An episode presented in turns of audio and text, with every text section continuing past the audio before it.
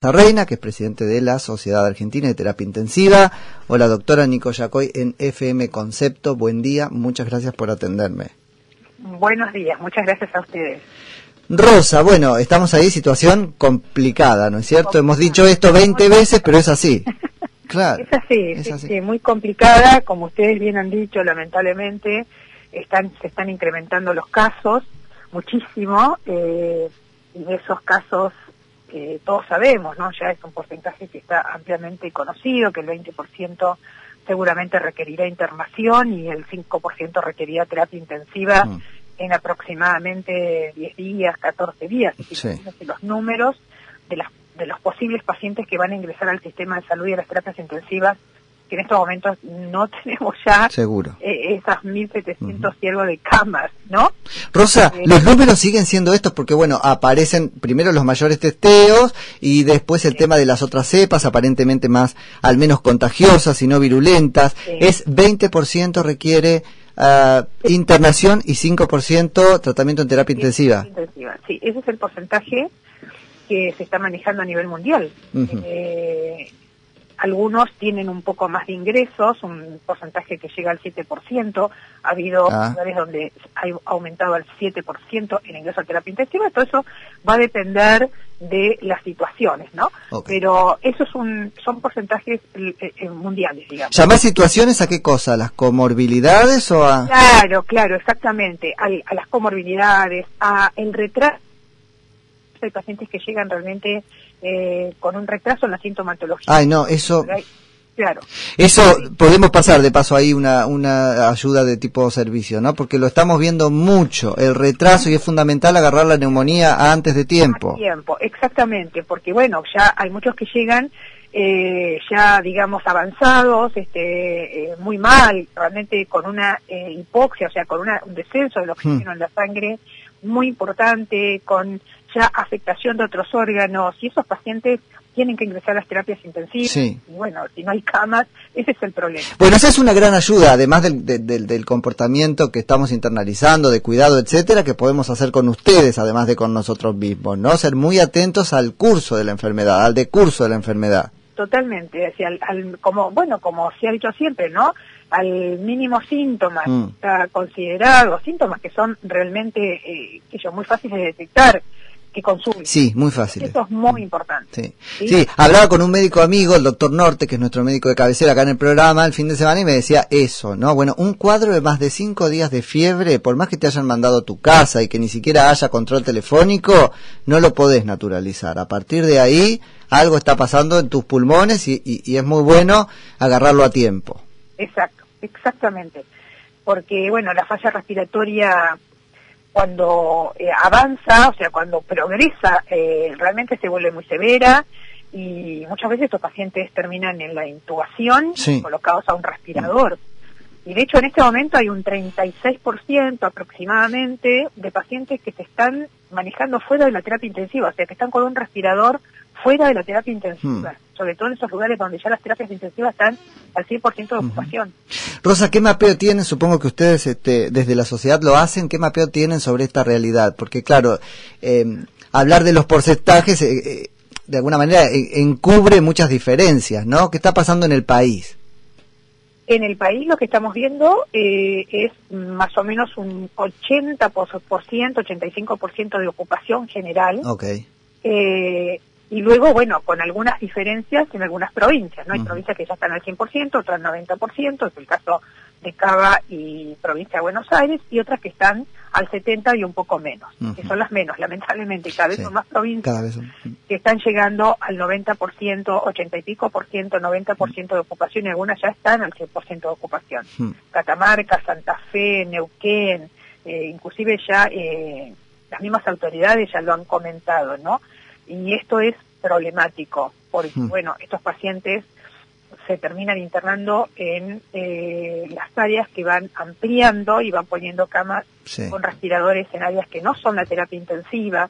Eh, los colegas que no son intensivistas, que la verdad que están colaborando mucho, pero bueno, necesitan el soporte y el apoyo de los intensivistas porque son pacientes muy críticos al cual ellos no tienen el expertise, ¿no? El conocimiento para manejarlo. Entonces sí, sí, se hace muy complejo, este, mucha más sobrecarga para los profesionales intensivistas este, y, y, la situación está es, muy crítica. Sí, Rosa, ¿qué se aprendió entre la primera ola y esta? Escuchábamos al ministro este, Kisilov decir el otro día algo así como que esto era previsible. Bueno, si era previsible, hubo un tiempo que no fue enorme, pero un tiempo al fin, en el que alguna diferencia debimos hacer. Vos como intensivista, ¿cómo encontrás el sistema ahora en relación con la ola anterior? A ver, el sistema en sí mismo, o sea, el sistema eh, estructuralmente eh, está equipado. O sea, eh, los respiradores que se compraron son suficientes, se pueden comprar algunos respiradores más, las camas que se compraron, las eh, ampliaciones que se hicieron al, en algunos hospitales o estos hospitales modulares. El problema es el personal, que no es suficiente. Y la verdad es que sobre el personal, más allá de que la formación de un del personal intensivista lleva años, o sea, lleva al menos cuatro años, pero tampoco se tomaron medidas como para incentivar, eh, por ejemplo, cuando se abrieron las residencias, incentivar que se eh, anoten más residentes para las especialidades hmm. intensivas. Y eso lo hablamos el año pasado con los ministerios. Y la verdad que eh, la situación laboral del personal de salud es dramática, ¿no? Este, todos tienen que trabajar en dos lados mínimo hmm. y no puede ser. Y los intensivistas lo mismo, o sea, no escapan a esta realidad con toda la jerarquización y el entrenamiento y los conocimientos y lo especializado que es la, la especialidad, eh, los sueldos son realmente magros y se trabaja, se sale de una guardia y se, se, va a otra guardia porque se necesita trabajar en varios lados y eso es un agotamiento impresionante. Y esto no es de ahora, o sea, esto viene... No, es de siempre, pasa en otros sectores también y la política juega mucho con el hecho de la abnegación, ¿no es cierto?, del este, personal, por ejemplo, de salud y otros, como la docencia. Total, van igual, ¿viste? Lo puedo exprimir que va igual. Exactamente, pero ya llega un momento en que no se puede exprimir más. No se puede, porque se... Eh, o sea, todo esto tiene un objetivo, que es mejorar la calidad de los pacientes o de las personas o de la educación en el caso del docente, de la salud en el caso de los trabajadores de la salud, de la seguridad en el caso de las fuerzas de seguridad pero cuando se exprime, se exprime, se exprime, este, va en detrimento de esa calidad y de esa seguridad. No, y el mensaje, vos cuando ves que este, se, se, se consideran mejor porque se le paga más, ¿no? A, no sé, la tarjeta alimentar que al, trabajo del este médico en este momento, y bueno, un ruido te hace, todo eso va haciendo mella también. Eh, y, sí, obviamente que tiene que tiene que haber una distribución que sea equitativa, obviamente que a los que le entregan la tarjeta alimentar son personas realmente que necesitan ese soporte y ese apoyo por parte del gobierno y que tendrá que evaluar cómo además... Eso seguro, pero lo de ustedes no vale menos que eso, eso está claro. No, no, no, no, en eso es clarísimo. O sea, lo que hay que siempre incentivar es el trabajo. Eh, a, a, a, esas personas introducirlas en el ámbito del trabajo, en el sistema seguro, laboral, seguro, de alguna forma, ¿no? Y estamos en el sistema laboral, tenemos que poder vivir de nuestro trabajo. Bueno, ahí va, porque si no se precariza todo, ¿no? Y entonces, Rosa, entonces estamos relativamente bien de fierros, ahí no habría que preocuparse tanto, el tema es el recurso humano. Eso lo hemos dicho mil veces, yo creo que charlamos antes siempre de este tema, Rosa, y yo no puedo creer que en este tiempo no se haya podido hacer algo, te concedo que no podés suplir los cuatro años de la carrera, ¿no? O de la especialización, pero algo que vuelva al resto del personal mucho más cooperador con ustedes. Eh, la verdad que los, eh, los, eh, los otros especialistas están colaborando mucho, están colaborando mucho, pero... Claro, pero cuando hablé con intensivistas me decía, y Nico, pero tampoco están así porque colaboran hasta un punto, después molestan porque no saben y yo tengo que estar a cargo igual, bueno. Bueno, es que llega, a ver, como, como dije, ellos colaboran realmente dentro de sus posibilidades, pero hay situaciones, o sea, hay conductas que no las pueden tomar ellos porque no tienen el, conocimiento. Claro. Es, este, es como que a mí me pongan a hacer una, a, operar un cerebro. Yo puedo ayudar al neurocirujano porque sé lo que tengo que hacer, pero no puedo operar el cerebro. No, no, está claro. Porque no tengo esa, ese, ese expertise, ese entrenamiento. lo mismo pasa si un paciente que termina en un respirador, que hay que evaluar muchas cosas, cómo programa el respirador, cómo está el paciente, si se deteriora, si el oxígeno no le entra, eh, cómo tengo que volver a modificar, si el paciente se choca. Eh, eh, los otros especialistas nos pueden Bueno, a ver, es intensivo porque requiere es intensivo porque requiere un foco que es particularmente este, artesanal, no nos da el número para estar enfocado como merece cada paciente. Es extensivo lo que estamos haciendo. Exactamente. Entonces, este, de alguna forma, esta formación, este recurso humano que es tan especializado y que es cada vez necesario, cada vez más necesario, eh, tiene que ser eh, estimulado y jerarquizado. Porque aparte, fíjese que estamos hablando, ¿no? hay cirugías que se están tratando de posponer en la medida de lo posible. Porque son cirugías que no es que sean graves, pero la recuperación se hace en terapia intensiva, porque requiere un seguimiento. Aunque sea dos días, un día. Exactamente.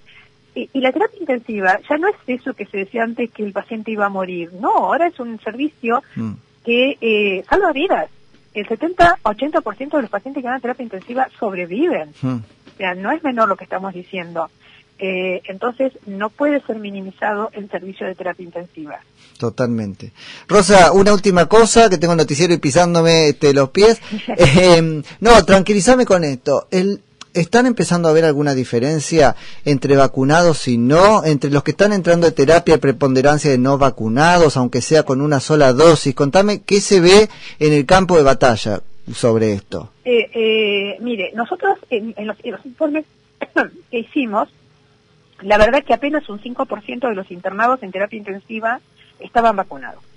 Okay. Muy bajito pero tiene en cierta manera este, correlación con lo que está pasando. O sea, en estos momentos lo que estamos viendo, o sea, lo que están las edades, claro, jóvenes, claro, son pacientes jóvenes que están en ese rango etario que todavía no entraron en el plan de vacunación. Totalmente. Realmente se están vacunando muy poquito. Y es la población que está circulando por los diferentes motivos, por trabajo, sí, sí, sí, este, por lo que fuere, es la que está circulando. La gente mayor, este, realmente, eh, bueno, se está vacunando, como sabemos, eh, y la verdad que ya no están ingresando eh, personas de esa edad, ¿no? Mayores de 70 u 80 años, como veíamos más el año pasado.